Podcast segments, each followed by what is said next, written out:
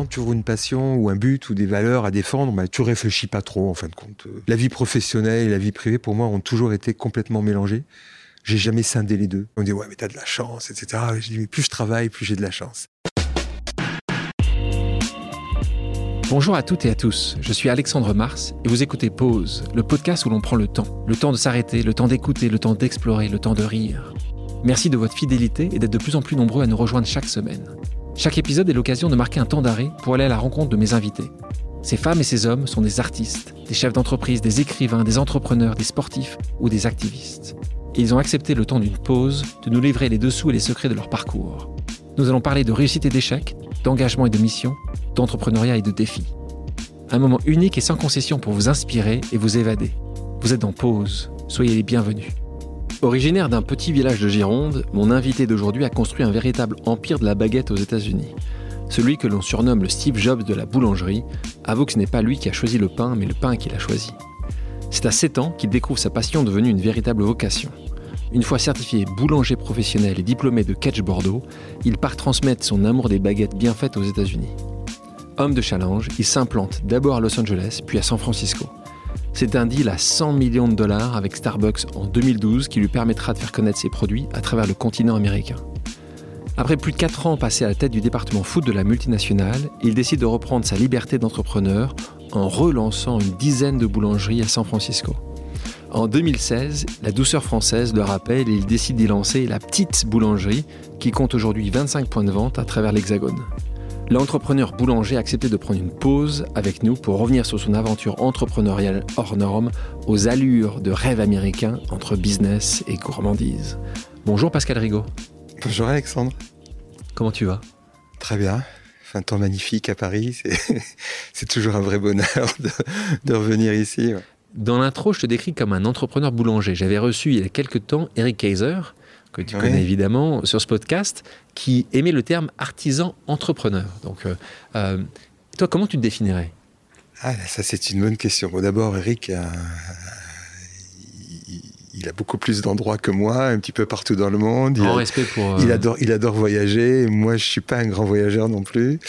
non, je suis, je suis quelqu'un de passionné avant tout et et qui a eu vraiment deux envies hein, dans sa vie, hein, véritablement, c'était euh, faire partager euh, euh, l'artisanat, le meilleur de, ce qu'on peut faire ici à l'étranger, et puis aussi essayer de, le faire, mais à très grande échelle, pour que ben, si on arrive à faire quelque chose de bien et de bon, comment est-ce qu'on fait pour le partager avec le plus grand nombre?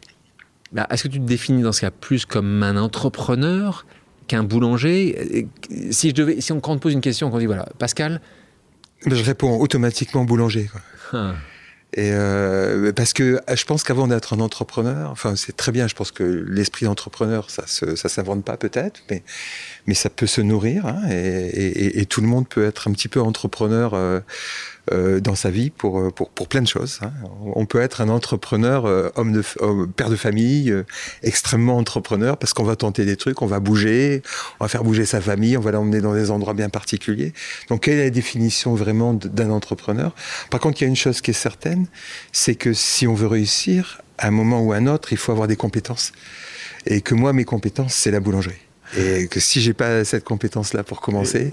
C'est une compétence que tu as euh, apprise très très jeune. Donc, euh, tu as grandi en Gironde, du côté de Paillé. Euh, pour être plus précis, ton père était attaché de préfecture, ta maman receveuse des postes. À quoi ressemblait ta enfance? C'est une enfance bon, extraordinaire, dans un petit village. Combien d'habitants dans ton village? Alors, il y avait 800 habitants. Alors, aujourd'hui, il y a 1200. Donc, tu vois, c'est rare, ça, veut, ça veut dire qu'il y, y, a certains villages qui grandissent. Et on, travaille beaucoup avec ce, avec, ce village parce que c'est extrêmement intéressant aujourd'hui d'essayer de, redonner, mais on en parlera peut-être un petit peu plus tard. Mais c'était euh, construire des cabanes, euh, partir à 7 heures du matin, revenir à 8 heures du soir sans que ma mère me demande où je sois. Euh, avoir la liberté, avoir la liberté totale, avoir des, des, mollets deux fois plus gros que mes cuisses parce que je faisais du vélo toute la journée.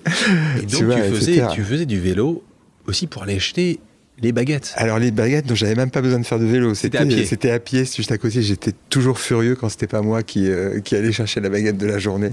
Et donc, et donc et cet amour du pain, tu l'as dès 7 ans. 6, 7 ans. Qu'est-ce ah qui s'est passé Mais comment C'était un truc incroyable, hein, mais ça, c'est, tu vois, euh, c'est, c'est, la destinée. En fin de compte, tu vois, il y a des choses, tu peux pas, euh, tu peux, tu peux, tu peux pas calculer ce genre de truc. Quand je rentrais dans une boulangerie, je sais pas, c'est l'odeur du, du, truc, quoi, l'odeur de l'endroit, la fermentation. Euh, l'odeur du pain un peu mouillé, tu sais, parfois dans, dans, la ruralité, ça, c'est, très curieux cette odeur de, de, boulangerie et ça, j'adorais ça et et je ne pouvais pas m'empêcher d'y aller. C'est marrant, dès 7 ans, tu es devenu très rapidement ami avec le, boulanger. Ah ben oui, et puis c'était marrant, et puis, euh, puis j'ai voulu bosser. quoi. Le truc, c'était ça, c'était pas j'ai simplement acheté le pain, ça me, ça me suffisait pas. Donc j'ai alors le... le, comment, il s'appelait le Monsieur Audouin. Merci, monsieur Audouin. Ah, merci, monsieur Audouin, bah, ça c'est certain. Tu l'as revu après tu... Ben Non, parce qu'il était très âgé, c'était le maire du village en même temps. Et ma maman était receveuse des postes, donc si tu veux, c'était l'administration du village, tu vois, qui était là. et donc ma mère a demandé une faveur à monsieur Audouin. Elle lui a dit, écoute, est-ce que mon fils ne pourrait pas venir travailler chez toi euh, le week-end ou le samedi après-midi, etc., etc. Et comme c'était un homme très gentil et serviable, et le maire du village, et qu'il avait besoin de la, de la voix du vote de ma mère, il a dit oui. Donc j'y suis allé. Est-ce que cette boulangerie d'ailleurs existe encore? Alors elle n'existe plus. Ah. Elle n'existe plus depuis très longtemps d'ailleurs. Bon, sinon tu aurais, tu aurais certainement pu. Euh, mais ouais, mais elle, est, elle, a été remplacée, ou du moins c'est le, le boulanger de, de l'Estiac, du pied du château, qui s'appelle Bernard Contraire, qui est ah. devenu un petit peu le boulanger du, de, de tout le coin. On va en reparler. Et donc c'était euh, c'est top, c'est quand même resté dans le... Et puis encore de l'artisanat. Chez des euh, amis, ouais. D'accord, ça reste dans la ça reste dans la famille étendue. Exactement. Donc tes parents réagissent bien, ils te voient passer le week-end là-bas. Toi, rapidement, tu, sais que ça va être ton métier? Tu, Vraiment, à 10 ans, 12 ans, tu as une idée de ça ou tu t'es juste une passion mais c'est sympa le week-end? ouais, Je sais pas. Quand, tu es jeune comme ça, tu sais pas, tu sais pas ce que c'est un métier en fin de compte. Tu vois, donc tu fais des trucs parce que ça te plaît. Et puis parce que quelques sous, on donnait quelques pièces quand même. ouais, on me donnait. Des moments. ouais, on me donnait. Non, non, non, non, il arrivait à me donner un petit peu, un petit peu d'argent. Il n'y avait pas de caisse enregistreuse très sophistiquée aujourd'hui, tu sais. Euh, non, non, il me donnait un petit peu de sous. Il me donnait la galette frangipane du ah. dimanche. Euh. Non, non, il était reconnaissant quand même malgré tout, mais il me donnait euh, beaucoup parce que bah, il passait du temps avec moi. Il me montrait des trucs. tous les week-ends, j'apprenais à faire quelque chose c'était c'était top. J'avais mon petit tabouret. Enfin, c'était c'était mignon comme tout.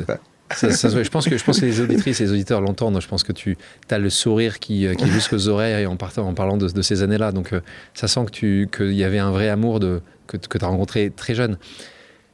Un autre amour de, de ta vie quand tu étais enfant, le football. On en parlera un peu plus tard parce que tu as un peu défrayé la chronique ces derniers mois avec euh, les Girondins de Bordeaux. Mais là, on arrive, toi qui es amoureux du football. Tu te souviens de ton premier match? Premier match, tu as, joué très tôt Mon premier match, ben non, justement, c'est curieux parce que j'ai pas joué très tôt en équipe. Moi, ce qui me plaisait, c'était de jouer avec les, avec les potes sur le, sur le terrain de hand de, de Paillet, avec les Didier Tessier, les Rick Gonfrier, Alain Châtaignier, etc. etc. moi, c'était ça qui m'intéressait dans le foot. Et euh, quand j'ai eu 12-13 ans, euh, il y a l'équipe de Langoiran, qui est un petit village à côté, entraîné par le papa d'Alain Giresse. Euh, Bernard Giresse, qui, qui est venu me chercher en fin de compte. Ils m'ont dit Pascal, viens. Puis il y avait les potes qui jouaient. Euh, du lycée qui disait ouais Pascal viens nous rejoindre. un bon niveau, un bon petit niveau. Mais en fin de compte donc j'ai commencé tu vois assez tard, enfin assez tard en équipe. Et puis j'ai tout fait péter quoi. Donc j'étais un super avant-centre. J'avais peur de rien, euh, je ne pensais qu'à marquer. Euh, donc les sélections du district, etc., etc. Tu vois très, très, très vite. Puis trois ans plus tard, il y a une, une, équipe un petit peu plus importante du coin qui s'appelait Saint-Symphorien, qui avait pour habitude de de, de jouer les 32e de finale de la, Coupe, de France, etc., etc., qui sont venus me chercher. J'étais encore très jeune, mais j'ai réussi à, à jouer. Euh, il n'y avait pas les juniors nationaux à l'époque, il y avait les grands juniors euh, régionaux. Puis j'ai réussi à jouer en première. C'était l'équivalent de la quatrième division à l'époque, mais tu vois, je devais avoir 16 ans. Ouais.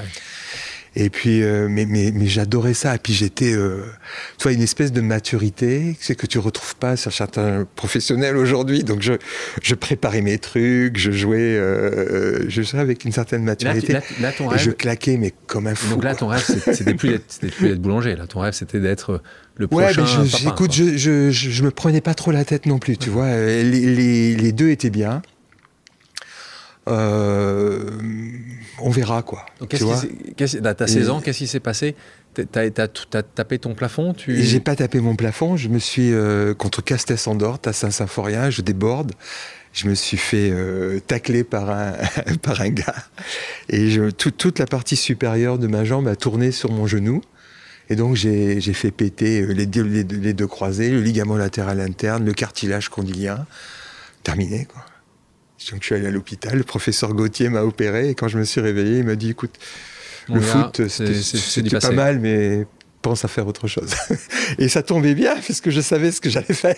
mais là, là, tu l'as avec le sourire, je pense que là tu pleures. Mais oui et non. Tu pleures pas. Mais oui et non, parce que, bah écoute, euh, une espèce de fatalité, tu vois aussi. Puis j'ai paru de mes parents très jeunes, donc là j'étais déjà tout seul, tu vois. Donc, euh, euh, une chose de plus, une chose de moins, bah tu.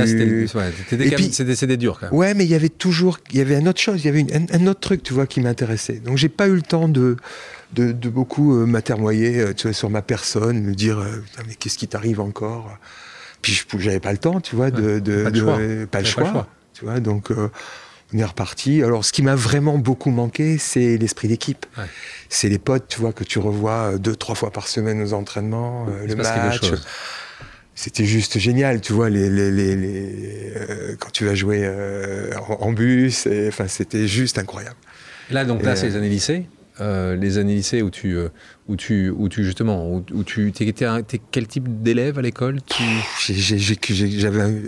quand je jouais au foot, j'avais qu'une envie, c'était, euh, ça m'arrivait souvent, hein, je passais par la porte, je, je, disais bonjour au prof et je ressortais par la fenêtre pour aller, et toujours des mecs sur le terrain de basket, des gars qui jouaient, etc. Mais j'apprenais vite, tu sais, j'écoutais des trucs et je les retenais assez vite, tu vois, c'était ça mon, mon truc. Jamais je bossais le soir toi, ça me, ça me, ça me faisait suer, quoi, tu vois. C'est pas dans le concept. Non, c'est pas mon truc.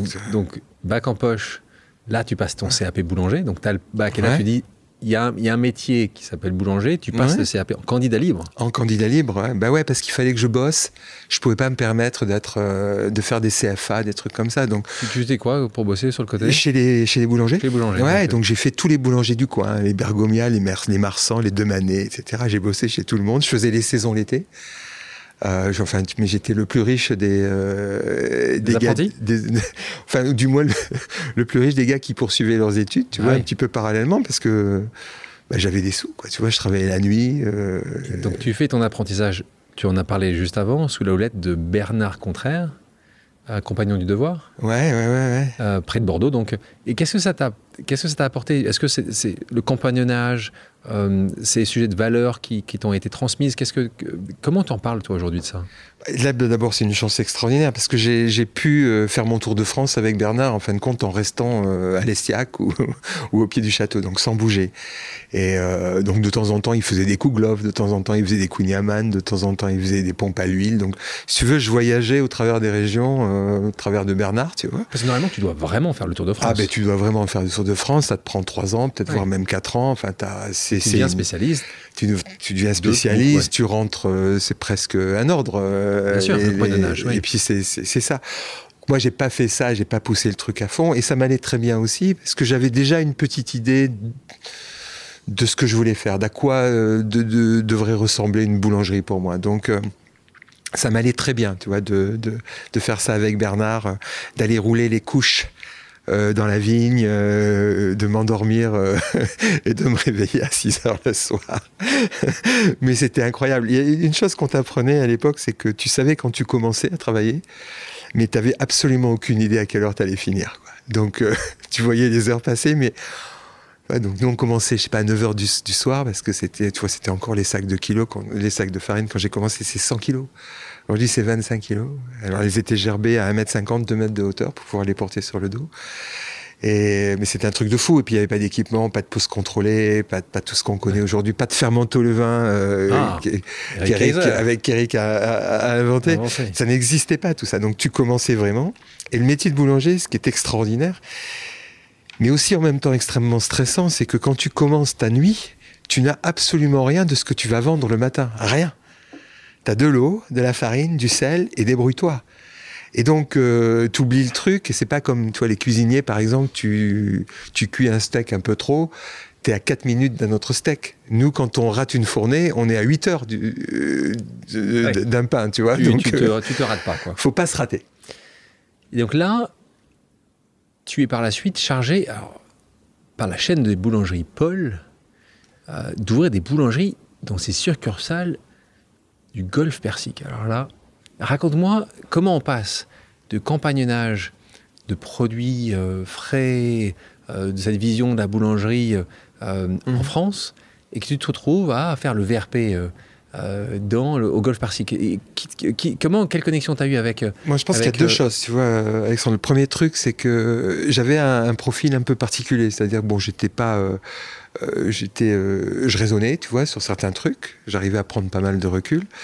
je fonçais. Et puis aussi, j'avais le, le, côté manuel, tu vois, du truc. Donc ça, c'était d'avoir les deux, c'était pas mal. Donc j'avais ce que je te disais tout à l'heure, j'avais cette compétence de la boulangerie, puis en même temps, euh, j'étais capable de manager, de gérer, euh, de voir un petit peu plus loin que mon pétrin, tu vois.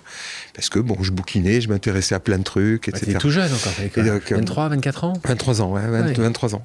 Et euh, oui, ouais, 23 ans. Ah, pourquoi ils envoient un jeune de 23 bon, ans? D'abord, j'ai bossé pour les Grands Moulins de Paris. Ok, donc dans les labos des Grands Moulins de Paris, ça c'était quand même important. Donc j'ai commencé à travailler pour des grosses Les grosses boîtes étaient intéressées par moi. Parce que justement, bien sûr. je fallait faire les deux. Ensuite, j'ai bossé, bossé, pour euh, le groupe euh, Le Duf. Euh, Louis Ledu fait les brioches dorées. Donc il commençait dans les rues piétonnes à, tout pétrir sur place et ça sentait bon. Je trouvais ça assez extraordinaire. Puis j'ai vu une offre d'emploi euh, du groupe Holder. Euh, là, là, tu me parles, tu me parles comme si tu avais passé 15 ans. Là, je te rappelle que tu n'as que 23 ans. Ouais, ouais, tu es sorti à 20 ans et là, tu as fait en gros tous les ans. Tu, ah, tous les ans, tu à, peu près, parce que c'était comme ça. Enfin, je trouve que c'est comme ça que tu apprends. Hein, et, tu as fait euh, trois beaux et grands trois groupes. Belles euh, boîtes, très, trois belles boîtes. Trois belles boîtes. Et, donc là, Gold Persic, tu as vu, tu dit pourquoi pas? Ouais, je me dis pourquoi pas, c'était bien payé, tu avais un compte en banque à, à, Jersey. Euh, donc pour, moi, c'est la première fois que j'entendais parler des comptes en banque offshore. je me dis, putain, mais s'il me rattrape dans, dans, 30 ans, ils vont dire, mais Rigaud, il avait un compte. Attention, hein, ça peut arriver encore. prescription. Il avait, un, compte là-bas, je pense qu'il y a prescription. Euh, c'était net d'impôts. Et puis, bon, c'était euh, c'était un pays qui, je sais pas, à l'époque, ça m'intéressait. Et, et, et, pour répondre peut-être un peu plus précisément à ta question, Paul, euh, à l'époque, et toujours maintenant dans certains endroits, c'était du super frais. Ils pétissaient tout sur place, c'était du super pain avec des super blés, etc., euh, etc. Donc, euh, tu vois, il y a quand même peut-être aujourd'hui une évolution, je ne sais pas où ils en sont aujourd'hui, mais, mais à, cette époque-là, c'était c'était une vraie boulangerie. Hein. Bien sûr, mais d'ailleurs, plus que le frais, ou, pour moi, c'était aussi euh, tu ce, ce, pas très important entre la boulangerie de quartier, de village, véritablement individuel. Aller, un groupe qui est un groupe, euh, ce que fait Paul et ce que fait Paul est assez incroyable dans le, dans le développement qu'ils ont eu ici et ailleurs. Mais c'était plutôt la taille qui, qui, qui, est intéressante. Donc toi, tu te retrouves quand même dans un, dans un monde totalement différent. Oui, mais c'est ça que j'adorais. C'est parce que tu fais, en fin de compte, quelque chose de très bon et tu le partages. Donc tu as un impact sur la façon dont les gens se nourrissent. À l'époque, tu vois, Paul, c'était la chaîne où tu pouvais manger, où tu avais l'opportunité, parce qu'ils étaient partout, de pouvoir effectivement euh, euh, proposer un super produit à tout le monde au bon prix. Et ça, c'est important. Et donc, quand ta mission euh, s'achève, là, tu te dis, j'ai besoin d'un diplôme plus important. Est-ce que pourquoi tu vas alors que tu travailles, tu gagnes de l'argent, tu es dans un monde actif Pourquoi tu retournes avoir un diplôme. Est-ce que y avait, tu, sentais que tu avais besoin de ça pour aller au niveau où tu allais? On t'avait fait la remarque? Pourquoi un diplôme? là, tu vas à C'est un peu ça, tu vois, c'est euh, tu sais le fameux syndrome de l'imposteur. Mais euh, j'ai appris beaucoup plus tard comment ça s'appelait, tu vois, tu savais pas du tout. Mais et puis je me, je, je, voyais bien que ça bougeait en France et puis il y avait quand même beaucoup de boulangers, etc. Et je me suis dit, moi, mon truc, c'est peut-être, c'est peut-être pas en France qu'il faut que je le fasse aujourd'hui. Et puis je voyais que c'était, il y avait une certaine latence, euh, l'administration était complexe. Euh, tu n'avais plus grand chose qui, te retenait aussi Ouais, il n'y avait, plus grand chose qui me retenait non plus, parce que c'est ce que je dis souvent, tu vois, de perdre ses parents. Euh, un peu tôt, bah, c'est tragique, mais d'un autre côté, c'est une énorme liberté, quoi, de, de pouvoir faire et d'aller où on veut. Et, euh, et, et, donc voilà, donc c'est. Donc là. Donc là, Kedge. Alors Kedge, ça s'appelait pas Kedge, ça s'appelait le Massy. On était 30. C'était la deuxième promotion de Kedge. On était au deuxième étage de la, de la chambre de commerce et d'industrie. Et là, il y avait 30 barjots, quoi. Tu vois, qui avaient qu'une envie, c'était partir à l'étranger. Euh, euh, pour faire euh, tout et n'importe quoi. T'as encore des relations avec ces 30 barjots dont tu es ben, écoute, euh, moins quelques-uns quelques-uns, toi Philippe Jouot qui, qui est à Cognac. Alors lui, on savait qu'il allait travailler dans le euh, dans les spiritueux parce que bon, il était euh, Cognac, il, il faisait des cocktails à 8h30 du matin. Enfin bon, tu vois, il y a des gens comme ça, tu sais ce qu'ils vont faire. Bon, moi j'arrivais avec les croissants, tu savais très bien ce que j'allais faire aussi. Tu vois Mais bon, non, il y avait une, une, une, joyeuse bande. Tu parlais des diplômes, un sujet que j'aime aborder avec, euh, avec mes invités. Certainement très différent il y a, il y a 30 ans d'aujourd'hui, mais aujourd'hui, toi, quand tu embauches quelqu'un, euh, tu prendrais le Pascal Rigaud avant Cage, après Cage euh, de l'époque? Est-ce que pour toi c'est important? Ou est-ce que, tu, est que tu mets une vraie valeur dans les diplômes? Ou pas tant que ça? Non, pas tant que ça. Non, vraiment. D'ailleurs, euh, c'est assez marrant parce que nous, quand on embauche, même aujourd'hui, hein, toujours, hein, que ce soit en France et aux États-Unis, c'est c'est l'expérience. viens, viens nous voir, rentre, commence à bosser moi je lis jamais un CV quoi si tu veux c'est assez particulier. Tu discutes avec les gens tu vois euh, tu vois si ça se passe ou si ça se passe pas bien. C'est toujours un petit peu de la relation humaine. Mais euh, mais même faut aller au-delà de ça même au-delà du fait qu'on s'entend bien ou pas ou on pourrait bien s'entendre ou pas. C'est si tu fais très bien ton boulot euh, donc viens. Viens et bosse. C'est ce qu'on dit souvent. Si tu fais un bon produit au bon prix et que tu le sers avec le sourire t'as pas beaucoup de chances de te planter 89, là, tu deviens VRP. Hein VRP, c'est un... je suis pas sûr si on l'utilise encore ce, mot. Euh, chez le groupe. Et là, tu chargé de promouvoir la cité mondiale du vin et des spiritueux aux États-Unis. Alors, même chose. Qu'est-ce qui Comment tu trouves ça Ils viennent te chercher, tu termines Cage, tu cherches absolument à aller aux États-Unis, raconte-moi. C'est exactement ça. Tu vois, je termine Cage, j'ai vraiment envie d'aller aux États-Unis. C'est les États-Unis, il n'y avait pas d'autre choix Non, il n'y avait pas d'autre choix. Parce que pour moi, c'était euh, de l'extérieur. J'étais déjà allé passer un petit moment euh, bah, avec Cage, etc. On, on, pouvait aller dans quelques universités américaines. J'étais allé passer quelques mois à Irvine University en Californie, j'avais adoré. Et euh, je me suis dit, c'est un grand pays avec c'est des consommateurs. Les gars, tu leur donnes un truc, ils veulent l'essayer à tout prix, tu vois? Et puis ils donnent la chance, euh, la chance aux produits et la chance aux gens. Et moi, ça m'a tout de suite marqué, tu vois le truc. Et alors après, quand tu reviens en France, à l'époque, hein, tu te disais putain mais c'est le contraire quoi ici, tu vois. C'est juste c'est juste pas possible. Donc il fallait que je trouve un moyen pour y aller. J'avais pas de, pas de sous. Et donc je me dis il faut qu'il faut que je trouve un boulot, il faut que je sois payé pour aller là-bas. Autrement je vais je vais vivoter, j'ai pas, pas trouver le truc. une annonce dans, dans, dans, le journal, je réponds, je réponds à l'annonce, je me pointe. Les gars, ils me disent, il est de Bordeaux, il a un petit accent. Euh, ça marche. Il va coller super bien avec le monde du vin à, à Napa et les, et, et les gars, ils m'embauchent. Quoi. Et comment ça se passe? T'arrives là-bas, tu t'arrives, la valise? Ah mais d'abord c'était un truc de fou parce que Pèlerin et compagnie à l'époque ça c'était c'était du haut perché avec des, des beaux budgets. Ils disent Pascal vas-y euh, lâche-toi. Donc je vais voir les, les Mondavi, euh, euh, les Fetzer, enfin toutes les grandes familles de la Napa Valley, etc. Alors en leur vendant mon truc. Puis les gars, ils voient ça, ils disent non mais attends, mais euh, Bordeaux, il y a des courtiers, il y a des négociants, le truc est hyper fermé. Si on doit s'installer, on va s'installer à, à, Paris et pas à Bordeaux. Donc moi, dans ma tête, je me dis allez, je vais, je vais changer le truc et je dis allez, on va, on va euh, au sommet de, de, la cité mondiale du vin et des spiritueux, qui n'est pas la cité du vin que l'on connaît aujourd'hui hein, à Bordeaux. C'était c'était autre chose. Autre chose dans un autre endroit. Euh, je me suis dit, on va installer un énorme restaurant californien en, au Fleur Et on servira du vin californien au restaurant californien. Je si j'arrive pas à faire venir les, les, les, les vignerons et, et, les propriétaires, je vais faire venir les chefs californiens. Donc je suis parti direct Los Angeles. Michel Richard, Joachim Splichal. Euh, Pour taper les, les chefs. gars de Spago et leur disant, les gars, on va ouvrir un restaurant californien euh, là-bas. Et ça, ça commence à accrocher. Jusqu'au jour où la série m'appelle et me dit, mais Pascal. Euh, c'est pas ça qu'il faut vendre. Ça a pas l'air de trop accrocher ton truc. J'ai que j'ai écouté, venez voir, vous allez voir. C'est juste invendable le truc. Ils sont venus. Et là, je croyais qu'ils allaient euh, enlever la, la, prise. Pas du tout. Ils m'ont dit, allez, on reste encore six mois. Par contre, on va s'en aller, mais feu d'artifice. Il faut que tu organises dans la Napa Valley le plus grand événement qui ait jamais été organisé dans la Napa Valley. Donc ils mettent tapis sur le truc. Et moi, j'organise un truc, euh, tu vois, sur trois jours avec tout le monde, tournoi de tennis, euh, Jerry Lee Lewis, etc. Tu as, tu as du budget ou pas? Non. je, je me souviens pas du budget, mais. Toi qui l'as signé. Hein. c'est pas moi qui ai signé l'échec, mais donc on a organisé un truc comme ça. Et, et, ça, ça T'as 26 ans, 27 ans? Ouais, 28, ouais. 28. 29 Non, non, 29, ans, 80. Hein, oh, t'es encore tout jeune, hein Oui, je suis encore tout jeune. Et donc tu fais ça, tu fais donc, ce énorme... Et, et, puis donc, euh, ben, en allant à Los Angeles, j'ai rencontré tous ces chefs. Donc j'ai rencontré des gens qui pourraient m'aider à devenir boulanger à un moment ou à un autre. Donc je retourne à Los Angeles. Je vais voir Michel Richard, qui était un type assez extraordinaire et qui est en train d'ouvrir un restaurant à Santa Monica et qui me dit Pascal, euh, j'ai deux fours à pizza à bois là, tu veux pas me faire le pain?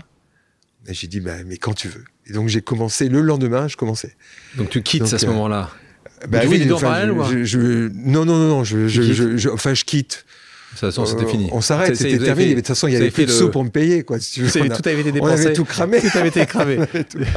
Et, et, quand tu, alors là, tu es Los Angeles. Est-ce que là, tu commences à toucher du doigt le rêve américain que beaucoup d'Européens peuvent avoir? C'est aller là-bas, réussir là-bas. Ouais. Mais tu commences à toucher la facilité et les coups de pouce que les gens peuvent ou ont envie de te donner. Tu vois, tout de suite, c'est euh, allez, viens, ouais, ouais, mais commence à travailler, tu commences demain. Alors, très positif, très optimiste. Extrêmement positif. Et puis, bon, par contre, euh, pareil, quoi. Tu sais, tu sais à quelle heure tu commences, tu sais pas à quelle heure tu finis. C'est des énormes journées. Euh, et tu, travailles, tu as toujours travaillé beaucoup. du moment que tu t'es mis dans ta passion. Ouais, ouais. Euh, donc on a compris qu'à l'école, c'était pas vraiment ça. Mais après l'école, tu es un grand, gros travailleur. Oui, et puis, mais tu travailles. Je pense que quand tu toujours une passion ou un but ou des valeurs à défendre, bah, tu, tu réfléchis pas trop, en fin de compte. C'est, tu sais, c'est un mélange entre la vie professionnelle et la vie privée. Pour moi, ont toujours été complètement mélangés. J'ai jamais fait, euh, j'ai jamais scindé les deux. Donc c'était totalement naturel. Mais j'ai un truc que je dis souvent, c'est que si on me dit ouais mais t'as de la chance, etc. Je dis mais plus je travaille, plus j'ai de la chance. C'est un petit peu, tu vois, c'est les pontifs dont on a l'habitude d'entendre tout le temps.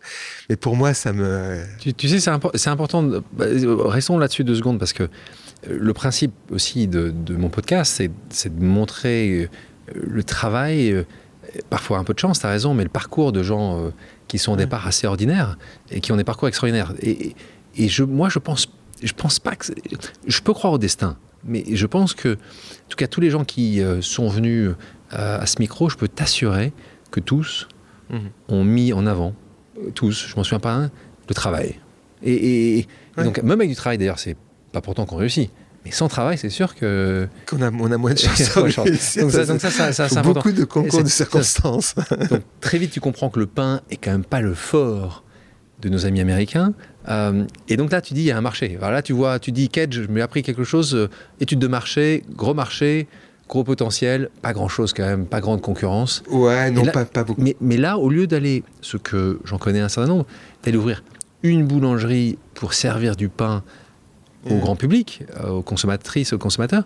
Toi, tout de suite, tu dis je vais vendre ça au restaurateur? C'est au départ, t'as pas hésité entre les deux? Non, pas du tout, parce que je pense que bah d'abord, tu sais, c'est ce que je disais tout à l'heure. Dans un premier temps, tu, je voulais faire du volume je voulais faire beaucoup de, beaucoup de pain pour que tout le monde goûte mon truc, quoi, tu vois. Et c'était, et donc, euh, pour moi, c'était tout de suite euh, de l'industriel, quoi. Donc, enfin, c'était pas de l'industriel au ah, début. Hein. Je suis parti récupérer un four au Mexique. J'ai payé 5000 dollars pour le four. Ça m'a coûté deux fois plus parce qu'il y avait de l'amiante autour. Euh, il a été sous une espèce de tente pendant un mois. J'arrivais pas à le faire sortir de la tente. Ça me coûtait plus que le four. Enfin bon, c'était, on a démarré un petit peu avec, avec ce qu'on avait. Moi, j'avais pas de sous, tu vois. Donc, mais mais cette idée de puis s'attaquer aux hôtels et restaurants, c'était des gens que je connaissais, tu vois. J'avais déjà un substrat de clientèle. Et puis j'avais aussi, il faut le dire clairement, j'avais pas les sous pour ouvrir un magasin, tu vois. Donc physique, c'est-à-dire que tu ne pouvais pas même louer ah non, un emplacement dans des bons quartiers de Los Angeles. Mais tu sais, Alexandre, j'avais même pas le visa pour ouvrir un magasin. Donc euh, j'étais là-bas, euh, j'avais fini de travailler pour la Cité mondiale des et spiritueux. Fallait pas que je me fasse choper, quoi. Et je me suis fait choper. Malgré tout. au, bout de combien de temps Oh, peut-être au bout de, de trois ans. Qu'est-ce qui s'est passé là Ça rigole ben, J'ai dit que je repartais en France, donc je suis reparti en France, et puis après ils m'ont réautorisé à revenir. Avec un vrai visa. Mais ça, ça m'a suivi euh, longtemps. Hein. parce que ça, ils n'oublient pas ils oublient pas et puis il faut pas faut pas déconner quoi c'est juste un truc non, ça, euh, il y a deux choses que tu peux pas faire c'est rentrer euh, sur le territoire de façon illégale et euh, tricher avec tes impôts ça c'est les deux c'est la, la, prison c'est les, deux trucs qui c'est pénal à chaque fois pas beaucoup. tu montes cette première boulangerie et là l'as du marketing que tu es l'appelle bread, bread only. Ça, c'est intéressant pour les entrepreneurs qui peuvent nous écouter. Comment tu as trouvé non, on en parlera sur les noms d'après, mais Bread Only, pourquoi celui-là? Tu avais autre chose Tu as cherché Tu Je sais pas, tu as vu, enfin, par mon parcours, à chaque fois, c'est que des trucs premier degré, quoi. C'est tu fais du pain seulement, ça s'appelle ben, pain seulement, quoi. Bread Only. Les gars m'appelaient, ils me disaient Est-ce que vous faites des croissants? Je leur dis Vous venez d'appeler quelle société? On est toujours un peu. Euh, euh, c'est le caractère français, un peu machin. Et les gars me disaient, ben, après Brandon Lee. Ben, je dis, ben, vous venez de répondre à votre, question, et puis je raccrochais. c'est l'attitude française, tu sais, le gars qui arrive et qui se dit, j'ai besoin de personne. Euh, non, c'est ça. Ben, après, regarde, ça s'appelle la boulange. Euh, là, là ça s'appelle la boulangerie. T'avais un autre choix? T'avais un autre choix? Non, pas du tout. C'est le truc qui est venu. J'ai fait le logo parce que je me débrouille pas mal, tu vois. J'arrive à bien dessiner. C'est moi qui avais fait le logo du Massy l'ancien Cage. C'est pas vrai. Ouais, donc, euh, je me débrouille. Ouais, puis j'arrive à bien voir, tu sais, j'ai une bonne vue d'ensemble, ce qu'il faut mettre en avant, et euh, du packaging, du truc, enfin de, de, de, l'expérience client. Tu, vois. tu, te souviens de ton premier client? Ah oui, ben, ben, mon premier client, c'était Michel, Richard. Après, ça a été Joachim Splichal, qui était marié avec la, la fille du pâtissier d'Anglette. Là, que ça va assez vite. Hein, parce ah, là, ça va très vite. C'est que là, 2, 3, 6 mois, 9 mois, tu te retrouves avec les grands hôtels, les restaurants. Ils viennent chez toi bah, ils viennent tous chez moi. enfin, d'abord, c'est moi qui vais les voir. Bonjour. Donc, euh, bonjour, j'amène mes, mes, quatre sortes de pain. Hein. Quatre pains au levain, deux kilos, tous en long. Hein. parce que je trouve que c'était beaucoup plus facile à, à trancher qu'une miche ronde façon poilane. Euh, et puis, euh, ça commence à, ils commencent à me l'acheter pour servir avec la charcuterie, le fromage, etc. Et puis ça mais vraiment, c'était un vrai très très bon pain au levain avec une très grosse croûte. Tout ce que les Américains n'aimaient pas, quoi. Tout le truc un peu dense avec une grosse croûte. Et petit à petit, ça, ça, ça, a marché. Donc trois années passées sur ce projet à Los Angeles, tu revends. Je revends. Tu revends ta boulangerie. Euh, et là, tu t'installes. Alors, tu revends ta boulangerie d'ailleurs à Pizza Kitchen À California Pizza Kitchen. California Pizza Kitchen. Ouais. Bah, c'était une grosse boîte de l'époque à qui euh, on faisait du pain. Et quand j'ai envie, j'ai vraiment eu envie de partir. Là, je ne pouvais plus. Euh, enfin, je passais la moitié de mon temps euh, sur la sur la route, tu sais, à Los Angeles, c'était ça. Et un jour, je me suis arrêté. J'avais un truc, tu sais, je m'arrêtais au feu rouge, je faisais ma petite sieste. Euh, et puis il y avait toujours quelqu'un qui klaxonnait parce que je je, pas je redémarrais pas ou tu vois je dormais je faisais ma sieste. Un jour le gars les gars derrière ils ont pas klaxonné. C'est un motard un flic qui est taper à ma porte et qui m'a dit euh, ça serait peut-être une bonne idée que vous vous avanciez. Et là je me suis dit Pascal t'es juste trop crevé. C'est le moment de let go, de, passer à autre chose, de repartir vers le nord. Tu vois. le nord. Nord, Napa Valley. On n'a pas défini Napa Valley, mais il faut le définir pour certains de nos auditeurs qui ne connaissent pas Napa Valley, c'est la région viticole. Au nord de euh, San Francisco. Au nord de San Francisco. Donc là, tu vas, donc euh, Petaluma, c'est là où tu vas t'installer. Petaluma, ouais. Euh, et, et, pourquoi? Parce que là, c'était un manque de, de, cette région que, que aimes d'amour, qui est la région bordelaise. Ça te manquait, tu avais besoin de ça, tu avais besoin de, reconnecter avec. et ça me manquait, tu sais, l'odeur du sulfate. les vignes le matin, enfin tout c'est tout. Mais tu sais, ouais, c'est ce que je disais tout à l'heure, c'est vraiment une question d'odeur de fermentation, de chai. Donc je me suis rapproché de ça. Et Petaluma était vraiment entre la Napa Valley, vraiment à équidistance entre la Napa Valley, Sonoma, la Napa Valley et San Francisco. Donc ça me permettait d'avoir deux marchés. Un marché qui était un petit peu plus saisonnier, la Napa, et puis un marché qui était euh, en plein boom, qui était le marché de San ouais, Un marché, mais là, quand tu parles là-bas, tu pas, tu montes pas tout de suite ton entreprise. Tu vas à Napa Valley. Alors je monte tout de suite mon entreprise, mais en association avec un groupe de restaurants je trouve que c'était malin. Tu vois, les gars, ils avaient déjà une quinzaine de restos. Et je vais leur proposer de monter une boulangerie en association avec eux. Donc, je fais pas les investissements, je peux garder mon petit pécule euh, sous l'oreiller ou sous le matelas, euh, et, je commence à apprendre le marché avec eux. donc, et, ça commence bien sûr sur les chapeaux de roue. Les gars, ils ont d'abord un besoin eux d'acheter le pain, d'avoir du pain, et ensuite ils connaissent tout le monde. Donc, euh, et donc là. Euh, naturellement, le, truc marche bien. Et là, tu te lances. Alors, il faut savoir, boulangerie bio. Oui, boulangerie bio. Premiers investissements avec un copain dans un moulin bio dans l'Utah. Ça nous paraît logique ici, mais là, je vous rappelle qu'on est en 1997. Ah, non, mais c'est. donc, c'est, tu parles de bio, c'est. Ah oui, oui. C'est, un, monde différent. C'est un monde totalement différent. Parlons de nom, alors là aussi, ça, va, ça va amuser euh, les gens qui nous écoutent. Là, là aussi, tu es très, très fort. Hein, parce que rappelons-nous, tu es à San Francisco, et là, tu dis c'est pas Brandon Lee, c'est Bay bread. Et donc B, parce qu'on parle toujours de la baie, parce que c'est comme ça qu'on appelle la région de San Francisco. Ah, c'est vrai que toi, tu vas, tu vas au plus simple. Hein. Ah oui, toujours. on en parlera peut-être un petit peu plus tard si on a le temps, mais ça, ça, va, ça s'empire par la suite. Mais là, la question, c'est cette évolution entre le B2B et le B2C. Le moment où euh, tu fais du B2B, mais de plus en plus de gens ont envie d'avoir ce pain-là, goûter. Tu fais peut-être plus que du pain. Tu commences à ouvrir. Là, on commence à racheter. D'abord, euh, je, quitte euh, le groupe de restaurants. Qui, donc qui continuent avec, avec leur boulangerie, parce que je voulais racheter une usine, une vraie usine, et eux, ils, ça les intéressait pas trop. Quoi. Ils voulaient rester dans le côté boulanger, artisan, vendre aux hôtels et restaurants, ça leur suffisait. Et il y avait la première boulangerie, enfin la, la, boulangerie pionnière du bio euh, aux États-Unis qui s'appelait Justos. C'est des Italiens qui avaient démarré ça en, en, 41 et euh, qui était à vendre. Les gars, je les connaissais très bien. Euh, j'étais associé avec un des fils dans le moulin en Utah. Et les types m'ont dit, Pascal, on, commence à être un peu âgé. Si ça t'intéresse, reprends, reprends le truc. Donc j'aurais repris leur boîte, je leur ai payé en 2-3 ans et tout le monde était très content. Et là, on a commencé vraiment à faire de l'industriel, quoi. Et là, c'était top. Donc, on a commencé à attraper des clients comme Trader Joe, tu vois, qui avait 40, 50 magasins à l'époque. Euh, All Food qui était naissant. Enfin, tu vois, on commençait à, attraper des des, gros clients. Et, euh, et, là, c'est ça, c'était génial. Et là, je sentais vraiment l'impact que tu pouvais avoir parce que. C'est ce que tu cherchais. Ben, tout d'un coup, les gens se retrouvaient avec des, des, super blés, pas de pesticides à l'intérieur des trucs. Donc, à chaque fois que quelqu'un achetait ton pain, il mangeait tout de suite mieux, quoi.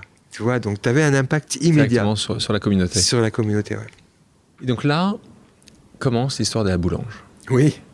Et donc là, tu pars du, de ce monde B2B, du monde de l'entreprise que tu vends, à du B2C. Donc raconte-nous Comment quelqu'un qui n'a fait que du B2B, qui n'a vendu que à des entreprises, à des restaurateurs, commence à faire du B2C on l'a compris, hein, la boulange. Raconte-moi ce passage. On est un petit peu à, l'extérieur de San Francisco. On cherche un endroit, espèce de fournil où il peut y avoir un, magasin qui nous permet en même temps de livrer euh, les clients de San Francisco. Donc on trouve cet endroit qui était assez extraordinaire et on se dit bon on va pas s'embêter au début. On fait vraiment euh, euh, euh, une boulangerie pour les hôtels et les restaurants, puis on met un vieux pétrin en bois devant et on y met le reste des baguettes et le reste et l'argent qu'on récupère de ça, c'est les boulangers qui le prennent dans, dans, leur poche et qui vont boire un coup le matin, quoi, tu vois, ou, le soir, hein, peu importe. Donc on fait ça. Et puis bon, le truc, le magasin paie pas de mine, euh, tu vois, on donne notre pain qui est quand même vachement bon. Et là, tout d'un coup, 10 personnes, 15 personnes, 30 personnes, la queue, tu vois, ce genre de trucs. Donc on commence à faire du pain pour le magasin, tu vois, c'est pas simplement du pain qui nous reste. Donc on commence à faire du pain pour le magasin. Puis il y a un gars qui nous dit un jour, mais vous pourriez pas faire euh, autre chose? Et, on fait des palmiers, donc c'est le truc le plus pénible à faire. On achète un petit laminoir, on fait des mini palmiers. C'est comme ça. Et les gens, ils adorent.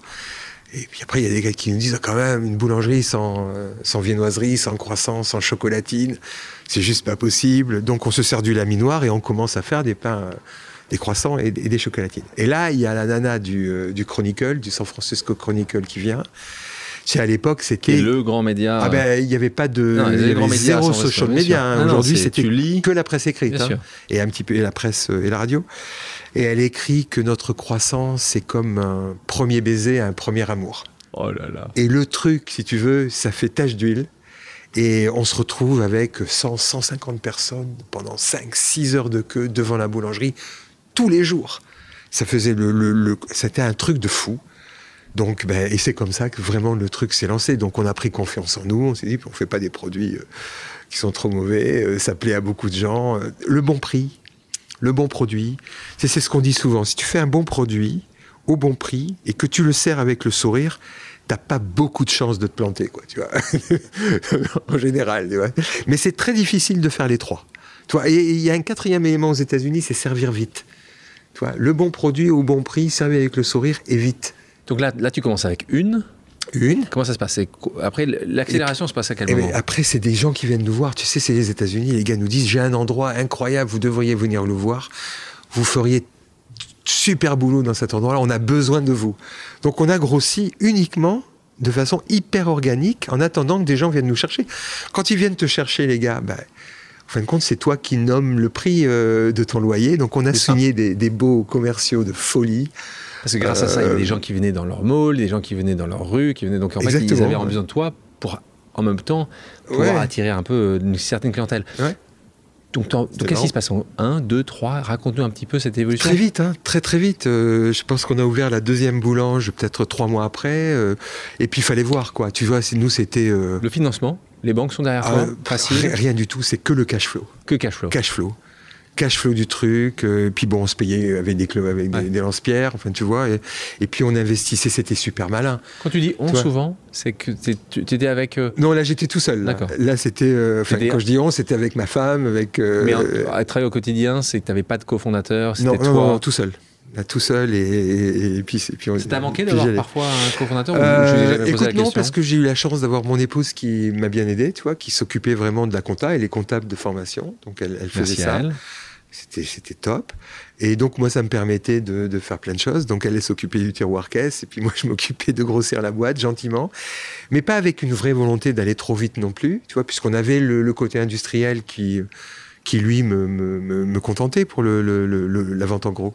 Donc, on grossissait comme ça, et puis on était malin, et puis on faisait venir les, les peintres, et, et je, leur demandais, mais comment tu comment tu la peindrais, de quelle couleur tu la peindrais? Et la plupart du temps, c'était les artisans eux-mêmes qui choisissaient les matériaux, qui faisaient le.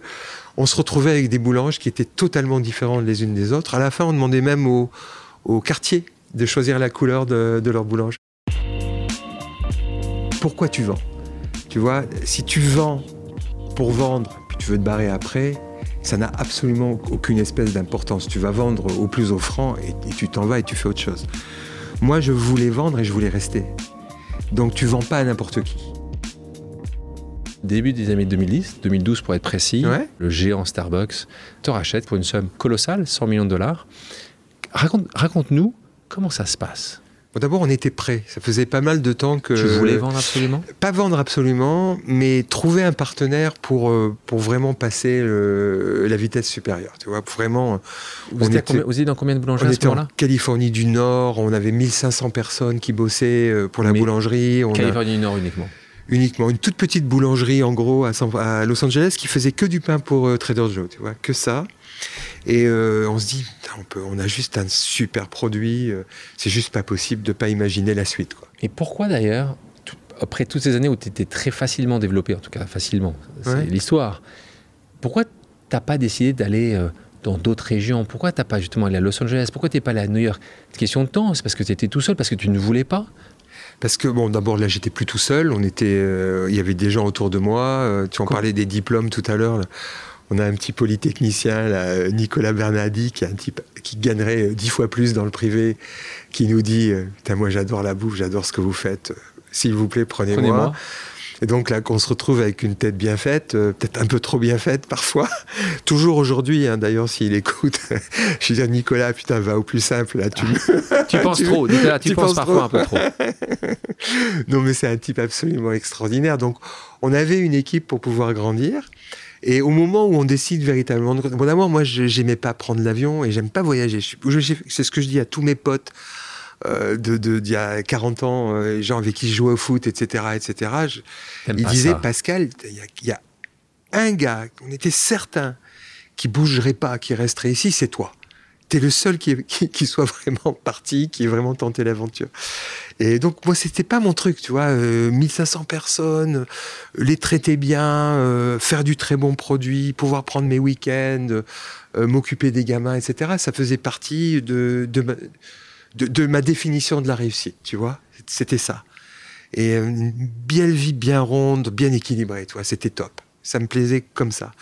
Et euh, bon, il y, a des gens qui viennent, euh, gens comme McDo, tu vois, qui sont passés, qui disaient on commence les McDo, les McCafé, etc. mais Starbucks, pour moi, ça avait toujours euh, cette consonance du type, tu vois, qui, qui va se balader en Italie et qui, qui trouve un truc génial, qui revient aux États-Unis et qui construit une boîte absolument extraordinaire et qui est une des premières boîtes cotées aux États-Unis qui offre l'assurance santé euh, à ses travailleurs, à ses salariés, plein temps et temps partiel. Et ça, pour moi, je trouvais que c'était incroyable. Donc, tu as regardé ça quand ils sont venus voir Tu as vu ah, mais totalement. Pour toi, c'était déjà quant au Howard, c'est Howard qui m'appelle. Donc, Howard Schultz, qui est le PDG. Qui est le PDG, qui est le PDG fondateur de Starbucks. 18h, c'est Marie Higan qui lui a donné mon numéro de téléphone. Il m'appelle à 18h un soir, il faisait, faisait nuit et, je prends jamais en général quand je sais pas qui c'est, tu vois, je prends pas le truc et là je le prends quoi. Destin Et le destin. Oui, ou le destin. Ou, il m'aurait peut-être rappelé le lendemain aussi. Oui, il m'aurait peut-être rappelé le lendemain. Je le prends et le gars me dit bah, c'est Howard Schultz. Euh, vous arrivez à lier euh, l'industriel et, le, détail euh, de façon assez exceptionnelle. Si vous arriviez à faire, à faire ça à l'échelle de Starbucks, ça nous intéresserait énormément. Et euh, le lendemain, je l'ai invité à venir manger à la maison. Je dit, parce que je voulais être sûr que ça soit lui quand même. Tu vois, tu te dis, putain, il y a un traquenard dans le truc, c'est pas lui. C'est les potes, de, Bordeaux qui te. C'est les potes. Donc le gars, il vient avec euh, Marie-Gann et on mange à la maison. Et le gars m'explique ce qu'il a envie de faire autour de la bouffe euh, de Starbucks. Il avait une vraie vision, il avait un vrai budget, mais il avait personne pour le faire. Et donc là, on s'est dit avec Nico, on est dit. Euh, et avec Nico, la veille au soir, une fois que j'ai raccroché avec Schultz, on est dit si c'est pas du flan, qu'est-ce qu'on fait? Et on est resté jusqu'à minuit au bureau. Et je te jure, hein, en quatre heures, on a défini la stratégie bouffe de Starbucks pour les cinq années qui suivaient. Et elle n'a pas bougé d'un millimètre. Et tu as pu l'implémenter. Et on a pu l'implémenter. Quant à cet appel-là, tu te dis pas, bon, ils me proposeront quelque chose, c'est le moment de prendre une banque d'affaires, d'aller voir d'autres personnes. McDonald's qui était venu un peu sniffer un peu. Tu, tu pars qu'avec eux. Non, mais exactement. Alors on s'est posé la question à peu ah près 15 euh, secondes avec Nico. On prend une banque d'affaires, il nous dit, bon, ils, vont nous gratter un pourcentage, euh, ça va durer des plombes. Les mecs, ils comprennent pas pourquoi on fait les choses. Le bon sens paysan. On y va tout seul. On y est allé tout seul. Et... Euh, tu, penses tu penses que tu aurais pu avoir un meilleur deal? mais tu sais, là, il y, a des anecdotes que je pourrais te raconter sur le deal qui sont absolument ah, incroyables, tu vois. Tu en as une? Mais, ouais, par exemple, on savait... Moi, quand euh, je l'ai présenté à, Sébastien et à Nicolas, qui étaient mes associés du truc, j'aurais dit, il y a Starbucks est venu, notre boîte, notre boîte, elle vaut 120 millions. Et, Nicolas, lui, comme on, était tous les jours ensemble, ça le faisait pas rire. Mais Sébastien, il a ri, quoi. Il a dit, mais c'est juste pas possible. Euh, il n'y a jamais personne qui paiera 120 millions pour 25 magasins, tu vois, des trucs machin, etc. Je dis c'est ça. Et avec, avec Sébastien, on rencontre euh, les amenés de Starbucks euh, vite fait dans un aéroport euh, à San Francisco. Et, et on n'avait pas encore parlé argent, et les gars nous disent combien vous voulez. et, Sébastien, il dit, lui qui croyait pas qu'on pourrait le vendre pour 100 millions, non, j'avais dit 100 millions, il dit 150 millions. Tu vois? Quelle est la réaction des, des, ah, gens Les gars, ils s'effondrent, quoi, tu vois, etc. Ah, ils pas à ça. Et moi, dans ma tête, je dis salopard, quoi. Tu, tu dis que 100 millions, c'est trop. les gars te demandent moins. Et tout d'un coup, parce qu'il y a des gens qui sont intéressés, tu te dis que tu peux en demander plus. Alors, toi, nous, c'était pas du tout l'esprit du machin. tu, peux, casser le deal. Donc, les, gars, les gars, ils se barrent, etc. Le lendemain, ils disent machin, etc. Et, et, ils m'appellent à moi. Et je dis, mais les gars, c'est pas du tout ça. et je leur dis, par contre, c'est 100 millions. Et ça sera jamais moins. Si ça sera jamais, moins. Et alors là, ça a permis d'aller vite, quoi, tu vois, parce que même plus les gars tout Ouais, mais après bien fait euh, Sébastien pour 850. Je sais pas, tu sais après tu sais pas. On sait jamais comment ça se Tu sais plus comment ça Donc ce qui est extrêmement intéressant quand je te connais, quand je sais que ta volonté c'est d'apporter de la bonne nourriture au plus grand nombre de personnes, Howard Schultz, donc te nomme directeur adjoint en charge de toute la partie alimentation, euh, tout en te laissant en plus déjà de la boulange. tu nous expliqueras. Oui, mais là, là je faisais rien. Tu fais plus grand chose. C'est beaucoup ça. Alors, comment s'est passée cette transition d'entrepreneur à employé déjà? Ça, c'est... Donc, tu reportais à qui, toi? Award, direct, ok, directement Award. Et, euh, et ça, c'est quand même, ça, je pense, je pense que c'est, d'abord, je pense qu'aujourd'hui, ça peut être aussi la responsabilité de certaines grandes entreprises de trouver l'intrapreneur, le gars qui va pouvoir faire changer les grosses boîtes de l'intérieur. Tu vois, il y a. T'as tellement raison. C'est vrai qu'on parle beaucoup d'entrepreneuriat. L'entrepreneuriat, c'est essentiel. Mais il n'y a pas que les gens des grosses boîtes, il y a les actionnaires des grosses boîtes. Enfin, tu vois, comme tu vois ce qui est arrivé à Faber, tu vois, par exemple, etc., un type assez extraordinaire. Euh, je pense qu'il avait, euh, il avait toute la boîte derrière lui, mais tu as des actionnaires à qui ça plaît pas, et, et, et, tiens au bélo, quoi, tu vois. Et, mais, mais là, les grosses boîtes, elles ont aujourd'hui, d'après moi, euh, la possibilité, de par leur empreinte, leur taille, etc., à, changer très vite tout ce qui se passe aujourd'hui, tout ce qui se passe de mal aujourd'hui. Elles peuvent le faire. Mais pour faire ça, il faut avoir la vraie volonté du CIO, parce que moi, je crois vraiment à ça. Il faut que le gars qui soit à la tête du truc, c'est le type qui est arrivé là où il voulait arriver. Tu vois, pas le gars qui veut encore. Euh, euh, se protéger, euh, pas faire trop de conneries euh, parce qu'il pense que le prochain boulot va être 20% de plus de salaire, etc., etc. Donc le vrai gars, le gars qui est au top du truc, s'il trouve les bons intrapreneurs et qui leur donne les moyens de, réussir, ça va être un truc de fou.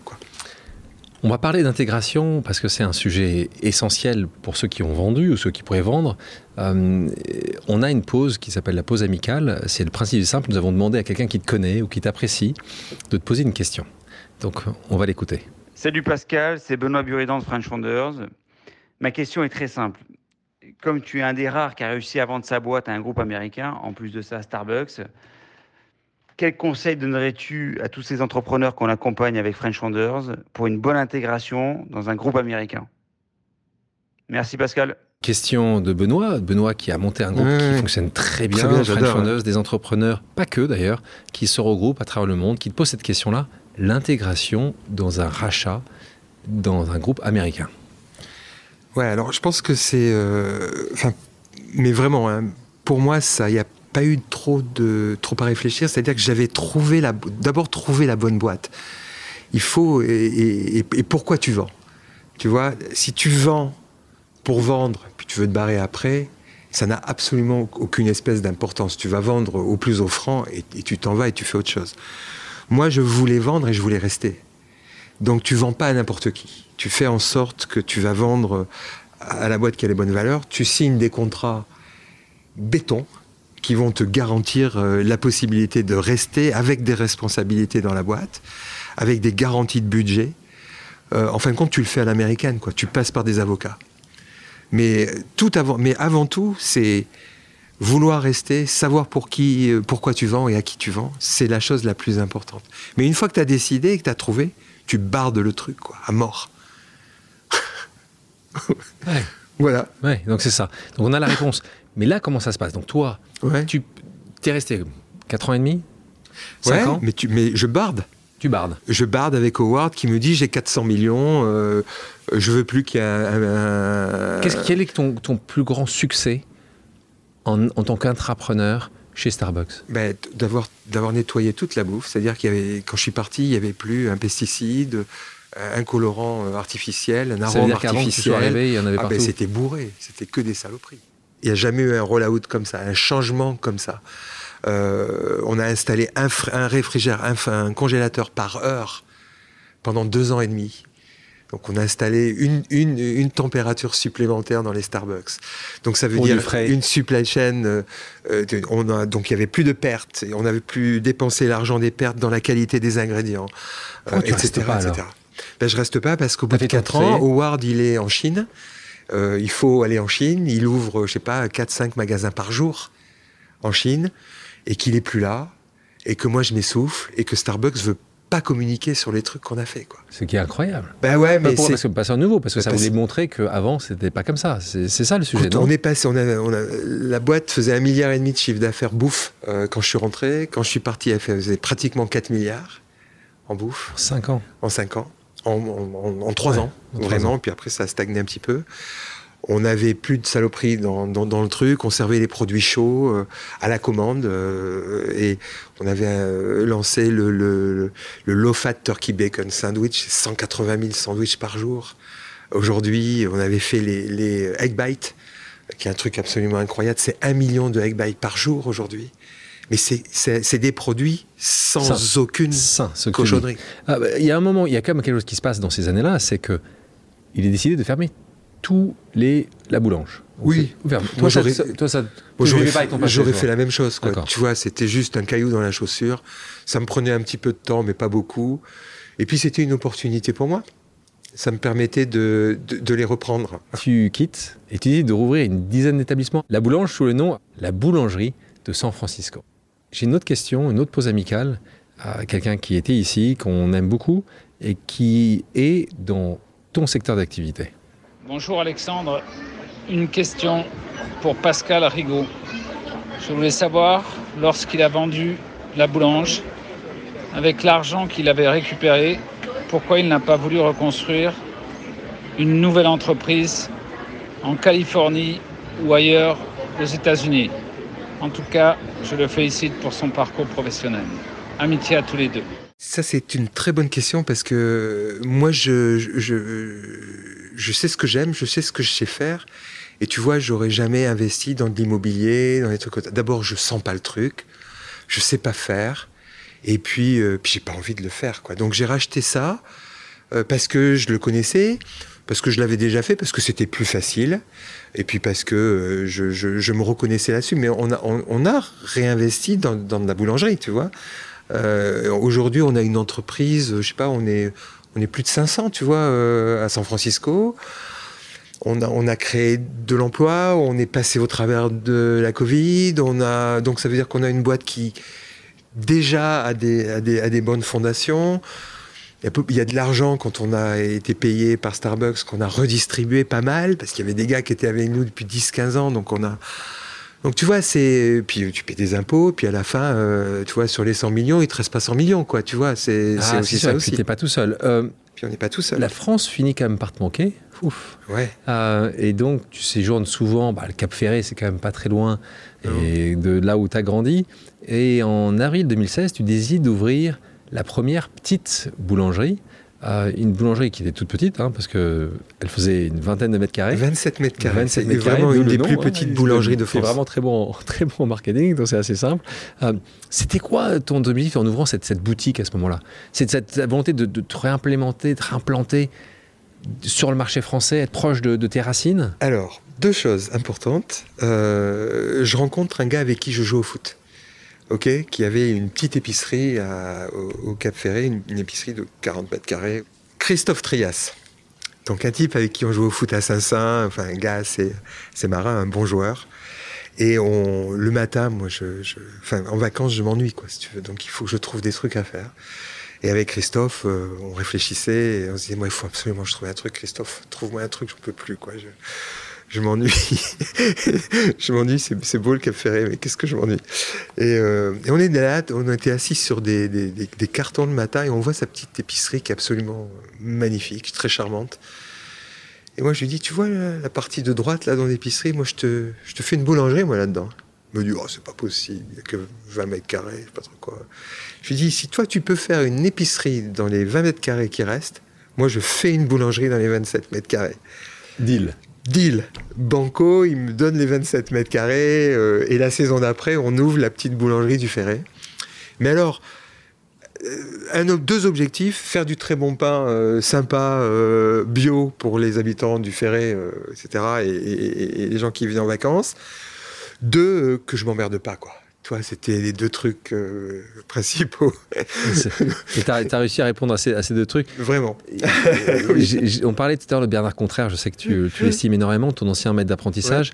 Il t'avait dit que le plus beau des voyages, c'est celui qui ramène à la maison. Ouais. Alors ça, il le disait tout le temps. Mais c'était ça. Ah ben c'était génial. C'était génial. Le jour où on a réouvert, où on a ouvert cette boulangerie de, de- la petite boulangerie du Ferret, c'était extraordinaire. Donc depuis, la petite boulangerie a bien grandi. Elle compte 25 points de vente. Rassure-moi, ils sont pas toujours toutes en dessous de 30 mètres carrés. Euh, Elles sont pas loin. hein. ils sont pas loin. Ah ouais, elles sont Euh, vraiment pas loin. Principalement entre la Gironde et la région parisienne, Ouais. quasiment 200 salariés. Euh, Ouais. tu, tu es maintenant même en discussion avec des distributeurs pour pouvoir ouvrir dans des centres commerciaux. On s'est dit, euh, on va aller dans la grande distrib, tu vois. On s'est dit, bah, on, est, on va créer des fonds de commerce à l'intérieur de la grande distrib, donc pas dans les galeries marchandes, à l'intérieur des magasins. Donc là, tu leur mets sacrément les chocottes parce que, toi, ils ont, euh, ils aiment bien leur, euh, leur, leur mur, euh, leurs clients, enfin tout, tout c'est ça. Mais il se trouve qu'aujourd'hui, il faut qu'ils réfléchissent un petit peu différemment aussi. Donc on signe des bails longue durée et on y met véritablement des, des, euh, des artisans boulangers qui sont pratiquement à leur compte parce qu'on les aide, on fait, les, on fait le, financement, on met des gars là-dedans et, et plus, plus, plus on rembourse les, les- les emprunts de, de ces financements-là, plus ils remontent au capital de ces boulangeries-là. Et c'est marqué La petite boulangerie, ils ont cette marque ou ils ont, marque, ils ont une marque de, du distributeur? Non, c'est la petite boulangerie 2, et, ça, et c'est le quartier, la ville. Euh, Donc, euh, sujet important pour toi, c'est évidemment tout ce qui touche ben, l'emploi, on a entendu, de plus en plus les énergies renouvelables. tu fondes une association en 2019 qui s'appelle, alors là, on voit encore l'amour de ta région, hein, Big, mais pour Bordeaux Impact Group. Est-ce que tu peux nous résumer la mission en quelques mots? Ouais, la mission, c'est en, deux mots, c'est d'essayer de faire faire aux gens quoi. C'est le tagline, il est simple, c'est si vous avez quelque chose à dire, venez le faire avec nous. Et mais en groupe. C'est pas de s'adresser à une personne et de résoudre le problème d'une personne. C'est vraiment de s'adresser à beaucoup de gens et leur dire ensemble, on peut faire quoi? Quels sont les leviers? Quelle est la première marche? Qu'est-ce qui va nous donner confiance et conscience que ensemble, sans attendre que quelqu'un le fasse pour nous, hein, les pouvoirs publics, etc., etc., il fait qu'on peut le faire. Et il faut que ce qu'on fasse, ça puisse avoir un impact sur tout le monde. Donc tu vois, si c'est pour construire un terrain de pétanque euh, à pailler, ça m'intéresse pas. Si c'est pour construire une méthodologie qui va nous permettre euh, de repeindre la totalité des maisons du village, tout pour tout le monde en même temps, ça, ça nous intéresse. Si c'est créer la méthodologie pour planter 60 millions d'arbres dans les trois ans qui viennent, avec une pérennité, c'est-à-dire planter des arbres chez des agriculteurs et chez des forestiers, ça, ça nous intéresse. Euh, si c'est euh, euh, comment est-ce qu'on peut amener des gens qui font aucun sport par aucun sport à, faire du sport chez eux. ça, ça à, à, manger un tout petit peu mieux, etc., etc., avec des gros partenaires autour de tout ça ça, ça m'intéresse. Et, si c'est recréer du lien social en créant des événements euh, dans 7500 lieux en France qu'on est en train de faire avec la Fédération euh, des pompiers de France, ça, ça m'intéresse. Parce que c'est du gros, gros levier, c'est du gros impact partout, c'est quelque chose qui nous intéresse à tous, le lien social, la nature, etc. Mais à qui tu lances ça? T'as une équipe euh, avec toi? On a une équipe. C'est une association. Hein, c'est une association. 1901. Hein. Avec euh, chaque, chaque brique a un modèle pérenne et économique. Euh, et, et, on est, on y va, quoi. On lance le truc. Et donc, on, tu vois, il y, a le, y a Orange Big qui. à table, t'as Big Sport et Santé, Big Nature. Big à Chaque fois, tu... À chaque fois, il y a une initiative. On va s'arrêter là parce que je crois qu'on les a trouvés. Et euh, c'est toujours ça. Tu sais que tu, tu es. Euh, enfin, moi, je suis pas un. c'est pas mon métier. Tu vois, ça. Je, je découvre aujourd'hui ce que ça veut dire de, de, de, véritablement vouloir donner aux autres, mais donner aux autres avec, avec cette idée d'impact. Tu vois, et, je, et en France, il y a, y, a, y a, un modèle associatif exceptionnel, on part pas de rien. loin de là, loin de là. Et donc, donc tu, tu parles, et, je, je, partage cet avis, qu'une une partie potentiellement des solutions est entre nos mains. Mais totalement. Totalement. Mais on fait des trucs aujourd'hui. Euh, comment tu fais pour passer sous les appels d'offres, tu vois? Si tu fais trois projets à 39 000 euros, tu passes sous les appels d'offres. Et tu fais les trucs demain. Parce que tu n'as pas besoin d'avoir 10 euh, clampins qui arrivent, et alors que tu sais qu'on va donner le, le, le, truc au plus gros, quoi, tu vois? C'est pas ça l'idée, c'est d'aller vite. vite. Aller vite, montrer aux gens qu'on peut faire des choses énormes, et que les gars te disent Putain, mais c'est dingue ce qu'on a réussi à faire en aussi peu de temps. Ça a de l'impact on s'en rend compte tout de suite. Qu'est-ce qu'on peut faire de plus? Quelle est la prochaine marche? C'est ça qui est vachement important. Aujourd'hui, tu vois, tu lis, c'est marrant, en, venant, en marchant, euh, Adidas, euh, Impossible is nothing. Tu vois, Samsung, Start Your Impossible. Il y avait un truc, un, bistrot sur les, sur les champs, le champ des possibles. Donc tout le monde parle de ça, mais comment est-ce que ça se matérialise sur le terrain? De manière très concrète. Très concrète. C'est ça le truc. On a parlé de ton un de tes autres amours de, ta vie, on parle du football, et donc euh, certainement certaines personnes qui nous écoutent aujourd'hui ont, vu apparaître ton, nom euh, quand euh, le club des Girondins de Bordeaux, ton, un de tes clubs de cœur, hein, celui que tu as en tout cas supporté pendant des années et que tu continues à supporter, j'en suis sûr, a été en vente. Et donc tu proposes de reprendre le club après le désormais de King Street, qui était son propriétaire. et là, c'était, c'était, ton, ton plaisir de de petit garçon fan de ballon rond, de celui qui est. C'était un truc un petit peu très égoïste, égocentrique, euh, de reprendre comment, qu'est-ce que, comment ta femme réagissait à ça. De, c'était ton, c'était, tu, tu, voyais vraiment reprendre ça? Ton projet de reprise n'a pas été sélectionné. Euh, après, euh, il a été dans les, dans les finalistes, dans, dans le finaliste. Le finaliste. Le, finaliste perdant. Donc, Sébastien Coe disait quelque chose d'important. Le second et le premier des derniers donc, ah ben là, c'est euh, certainement encore pire. Ah, c'est la bonne. Non, non, c'est la bonne définition du truc. Le second et le premier des derniers, c'est évident. Mais tu m'as posé tellement de questions en une. Comment ma femme a réagi? Je vais commencer par celle-là. Très mal. Elle avait une trouille euh, fantastique que je dilapide euh, ah, tout le pognon. tu vois qu'on avait mis des années à économiser. Donc elle, elle se voyait retourner à son métier de comptable, etc. Non, Pascal, non. Donc ça c'est sûr. mais moi je le voyais pas. C'était bon. D'abord, je pense que euh, quand tu veux réaliser un rêve, je pense qu'il n'y a aucun égoïsme à vouloir réaliser un rêve. Tu réalises un rêve, euh, personne ne euh, peut rien te dire. Peu importe ce que tu fais, c'est ton rêve à toi personne peut te le piquer et puis personne peut te dire ce que tu dois faire ou pas quoi. Donc oui, c'était un rêve, mais c'était aussi et puis je sais pas, c'est fini hein, tu sais euh, la oh vie a des rebondissements. Oh là là, euh, Madame Rigaud, attention, attention, Madame Rigaud, euh, si, si non, tu nous écoutes, attention. D'abord, j'étais pas tout seul, il y avait tout un groupe et puis c'était un vrai rêve de gamin et, et tu, le truc, tu peux pas te résigner, tu peux pas te dire que ça va pas se représenter à un moment ou à un autre. Mais ce qui nous intéressait dans le foot, et ça c'est vachement important, c'était pas de reprendre les Girondins pour les Girondins. C'était de se dire, est-ce qu'il n'y a pas un modèle? Et, et c'était pas un modèle qui, d'après moi, était ou est totalement contradictoire avec le modèle de Gérard, tu vois, par exemple. Par Gérard Lopez, de Gérard Lopez. finalement je, pense que c'est des modèles qui peuvent très très bien fonctionner ensemble. Et c'était ça l'idée. Hein. Vous êtes associé à un moment? Ah, Totalement. Totalement. Et à un moment donné, bah, pour une raison ou pour une autre, je ne vais pas rentrer dans le détail, ça sert à rien. Ça nous intéresse, nous, pourtant. Euh, c'est une question dessous. 20 minutes, avant, de déposer une offre en commune, Gérard a décidé de déposer son offre tout seul. Parce que, pour une raison ou pour une autre, peu importe. Moi, je ne suis pas là pour le juger. Et, euh, et, nous, par contre, on avait un super dossier, quoi. Mais qui, qui, ne, qui n'allait être que meilleur. Tu ne l'as pas vu arriver le fait de te faire planter 20 minutes avant, non, mais moi, j'étais, je, je, mais je suis toujours un bisounours, mais toujours. mais reste comme ça. Mais euh, enfin bon, euh, c'est pas la première fois, c'est pas la dernière fois que je vais me faire avoir. Mais, euh, mais je me fais en, général jamais avoir deux, fois, sur le même sujet et par la même personne. Mais, mais toujours est-il que c'était un vrai truc. Nous, notre idée, c'était de se dire c'était pas que l'équipe professionnelle qui t'intéressait, c'est ça que C'était la région, c'était euh, l'entertainment. Comment est-ce que le foot peut devenir de l'entertainment? Et comment est-ce que le foot, ce sport extraordinairement populaire, peut aussi amener des sponsors qui aujourd'hui n'y sont pas, des gens qui partagent des valeurs qui aujourd'hui ne sont pas dans le football. Et, euh, et, ça, ça nous intéressait énormément. Parce que le foot, ça n'est pas faire plaisir à 2500 ultras. C'est pas ça le foot c'est tout ce qu'il y a autour, et c'est tout ce que ça pourrait véhiculer si c'était bien fait. Alors, tu sais quoi, on a quelqu'un qu'on a eu ici il n'y a pas très longtemps qui s'appelle Sébastien Bazin, qui, euh, avant d'être le président d'accord, tu le sais, a été président du PSG. Et il nous disait la chose suivante, il l'a dit souvent, mais il disait le PSG, c'était 5% de mon temps, 95% de mes emmerdes. Donc, tu sais quoi? Peut-être que c'est pas une mauvaise chose et peut-être que Gérard Lopez va quand même passer beaucoup de temps à gérer beaucoup de soucis. Euh, question que j'ai pour toi. Ouais, mais tu sais, il, m'appelle demain, là. J'y vais.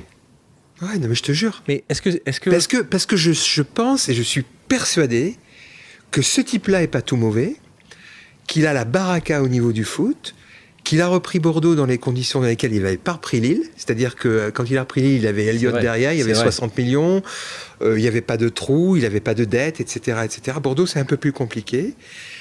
Je, je, le, je, lui souhaite de trouver un partenaire aussi bon que nous, euh, si ce n'est pas nous, Gérard, à un moment ou à un autre. Gérard, si tu nous écoutes. Gérard, si tu nous écoutes. la porte est ouverte. si on, tu sais que souvent, chaque année, un club de foot de première division est à racheter ou à vendre. C'était le cas de bon, un certain nombre. Tu rachèterais un club qui ne serait pas Bordeaux? Oui. Oui, oui. D'accord. Bon. Donc il y a d'autres personnes qui pourront te contacter, qui écoutent ce podcast, parce qu'il y en a toujours un par an minimum.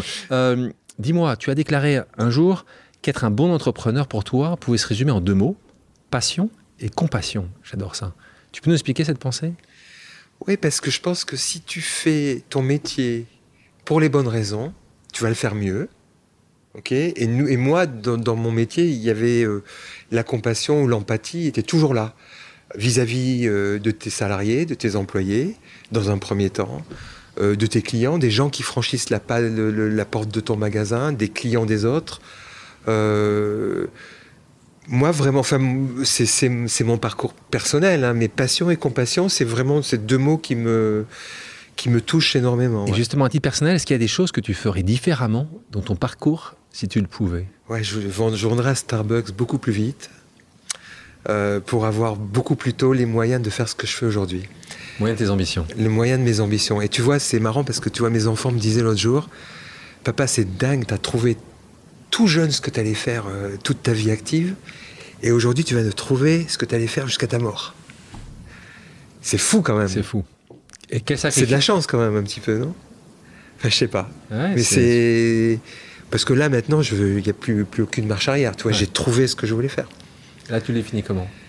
Ben, se rendre, tu vois, à tout le monde, mais surtout créer, innover, donner cette envie aux gens de faire des choses ensemble.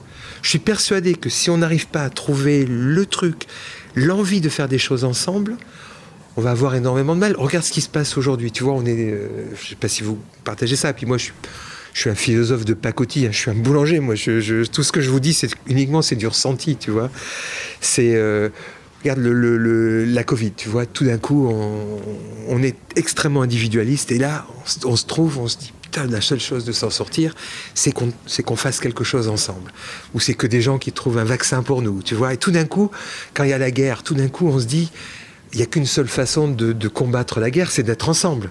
Tu vois et, et comment est-ce qu'on fait pour anticiper ce genre de choses en étant ensemble tout de suite, en apprenant à créer des liens, en apprenant à créer des relations, en apprenant à travailler ensemble en apprenant à réussir ensemble. Parce qu'il va arriver un moment donné, quoi qu'on fasse, il va falloir qu'on sache le faire ensemble. Ça, c'est mon idée. Et c'est ce que je vais essayer de faire, tu vois. Le, Merci Pascal. reste Merci Pascal de partager ça. et puis j'espère que ça sera des dizaines et des dizaines et des dizaines d'années. Avant de rentrer sur un quiz, je vais proposer une pause musicale. Pascal, quelle est ta chanson culte? C'est laquelle? J'en ai beaucoup. Vas-y, une. Il y en a une, c'est Mr. Bojangle. D'accord. C'est euh, Sammy Davis Jr. qui chante ça. C'est un truc de fou. On va en écouter un extrait. I knew a man, Bojangles, and he danced for you. Worn out shoes, with silver hair, a ragged shirt, and baggy pants. he would do the old soft shoe. Passons à des questions d'ordre personnel, Pascal. Est-ce que tu es prêt? Oui. T'as pas le choix, de toute façon. Euh, ta pâtisserie préférée Le cannelé. Ah, le cannelé. Ou le puits d'amour. Ah. ah. qui est un truc super. Vient d'où le puits d'amour? La maison Seguin à Capsieux. Ton chef favori? Michel Richard. Ta boulangerie préférée? La boulangerie préférée. Il y a un truc qui s'appelle Le pain et des idées de Christophe Vasseur. Je crois que c'est le frère de Flore. Où ça? Dans le 12e, je crois, à Paris, ou le 10e à Paris. J'adore cette boulangerie. Ton joueur de foot préféré? Mon joueur de foot préféré, Alain Giresse. Et Rai. Les deux. Rai Rai numéro 10 euh, du PSG dans les années 90. Est-ce qu'il y a une autre période de l'histoire tu, où tu aurais aimé vivre?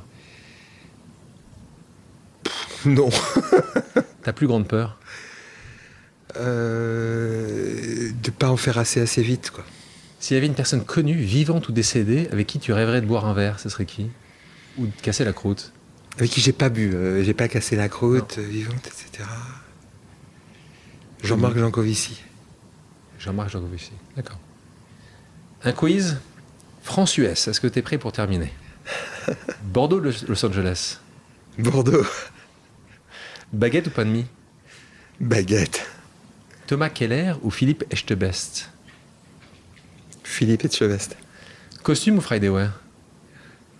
Friday Wear. Cap Ferré ou San Francisco?